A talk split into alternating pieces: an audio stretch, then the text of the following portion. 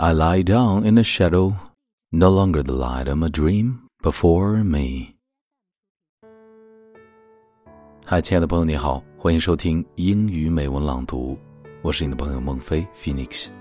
今天和你分享的美文叫做《As I Grow Older》，我长大了。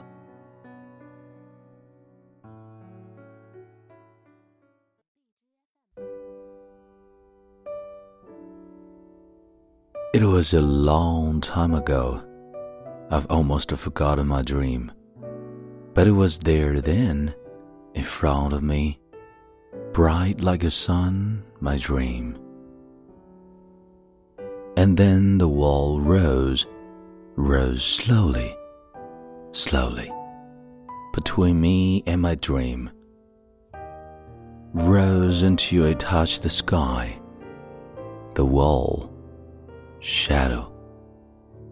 I am black. I lie down a shadow. No longer the light of my dream before me. Above me, only the thick wall, only the shadow. My hand, my dark hand, break through the wall, find my dream. Help me to shatter this darkness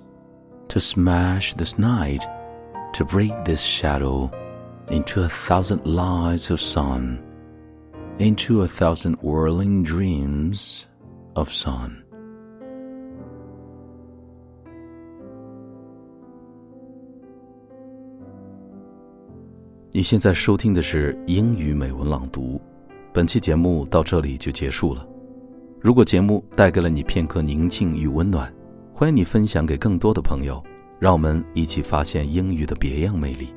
同时，也欢迎你在微信订阅号搜索“英语美文朗读”，来收听更多暖声英语节目。我是你的朋友孟非 Phoenix。Thank you for listening and see you next time.